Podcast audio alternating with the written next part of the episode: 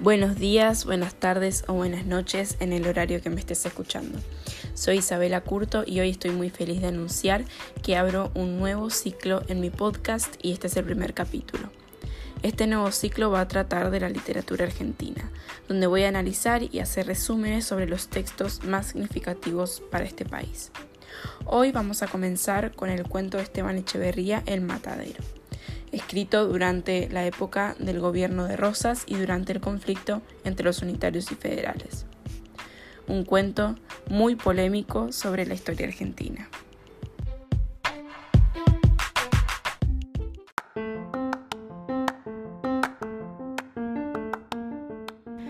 Ahora sí, después de esa introducción, podemos comenzar a hablar sobre el matadero. Primero tenemos que ver quién era el autor, quién era Esteban Echeverría, por qué fue tan importante para la historia de la literatura latinoamericana. Él fue un escritor argentino y una de las figuras más importantes, bueno, sumamente importantes para el romanticismo de no solo su país Argentina, sino también de Hispanoamérica. Él en sus años de juventud fue becado por el gobierno de Rivadavia para que pudiese formarse profesionalmente en París, es decir, hacer una carrera en París. Y fue allí donde conoció al romanticismo, el cual era un movimiento muy nuevo, muy moderno, muy avanzado para la época, y cautivó obviamente su atención al instante. Posteriormente él termina sus estudios y decide volver, regresar a Argentina. Y ya era Rosas el que estaba en el gobierno y ya estaba todo ese conflicto que fue tan importante para la historia argentina. Esteban escribió muchísimos cuentos y uno de, de los más famosos fue El Matadero. Y todos estos cuentos, la mayoría por lo menos, tenían un mensaje detrás de la historia, los cuales solían ser quejas políticas o bien intentaban explicar cómo la sociedad vivía el día a día bajo un gobierno que era corrupto. Moneda corriente en Argentina, ¿no es cierto?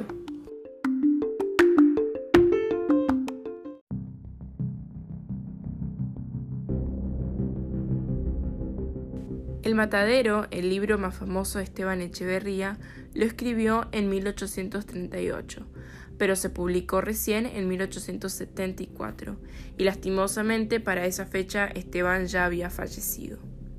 El cuento toma lugar en Buenos Aires en tiempos de cuaresma donde hubo un gran diluvio y los seguidores de Rosas, que se hacían llamar federalistas, culpaban de esta gran inundación y de la falta de carne que había a los unitarios y al haber falta de carne, lo poco que quedaba, los comerciantes aprovechaban y subían los precios, por lo que estaban por las nubes. Entonces había muy poca gente que podía acceder al producto, y la que no podía comprarlo moría de hambre.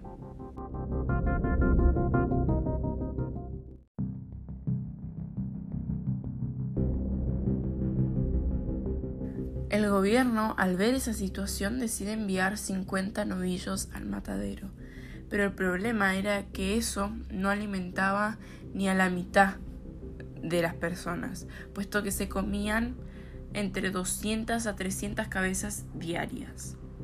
Encima, la primera res que se mató se la regaló a un gobernante que andaba por ahí como muestra de agradecimiento y de apoyo a Rosas.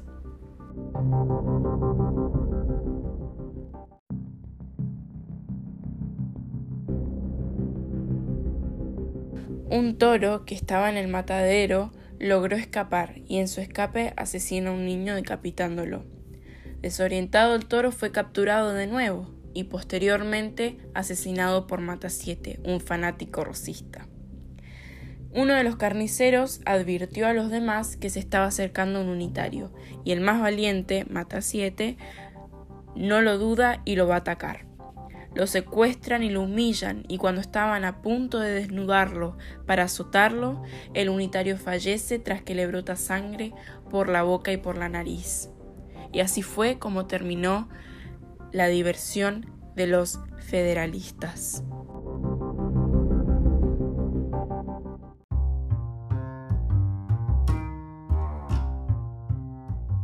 Después de ese resumen breve del cuento podemos empezar a hablar en profundidad sobre el texto.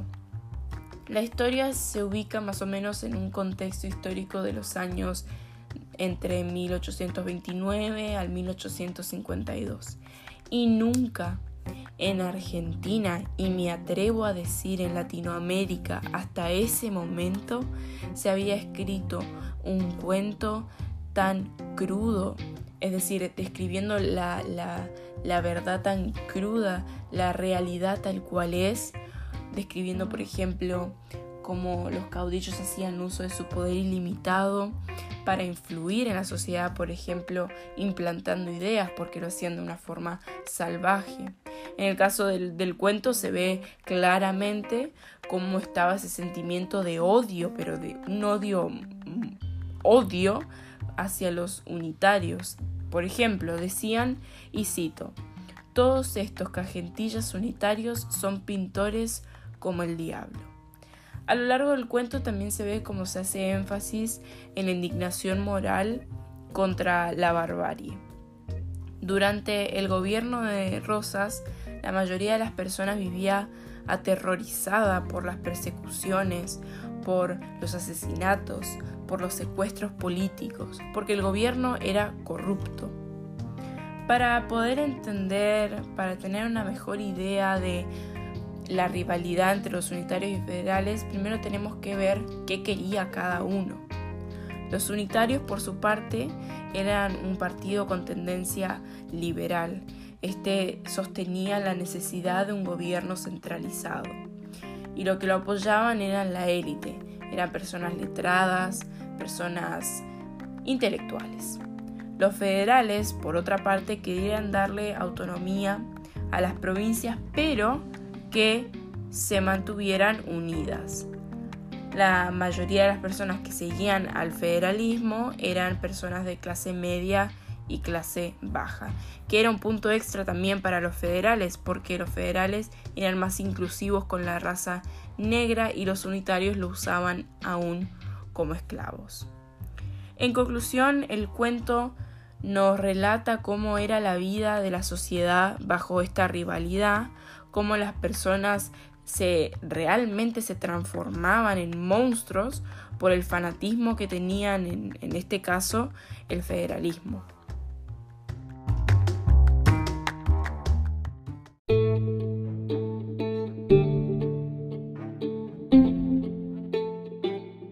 Con respecto a la forma en que está escrito el libro, en mi opinión me costó entenderlo un poco la primera vez, pero luego se me aclararon las ideas después de que lo leí unas dos o tres veces más. Y yo creo que una de las cosas que más me dificultó la comprensión fue el lenguaje, porque por ahí utilizaban palabras que yo no estoy acostumbrada a escuchar y no entendía el significado, y por ahí había varias de esas en una oración, entonces bueno, por ahí me dificultaba eso un poquito. Pero la verdad que a pesar de todo es un libro maravilloso, es un libro muy importante, además un libro imperdible. Así que si lo pueden leer es muy recomendable.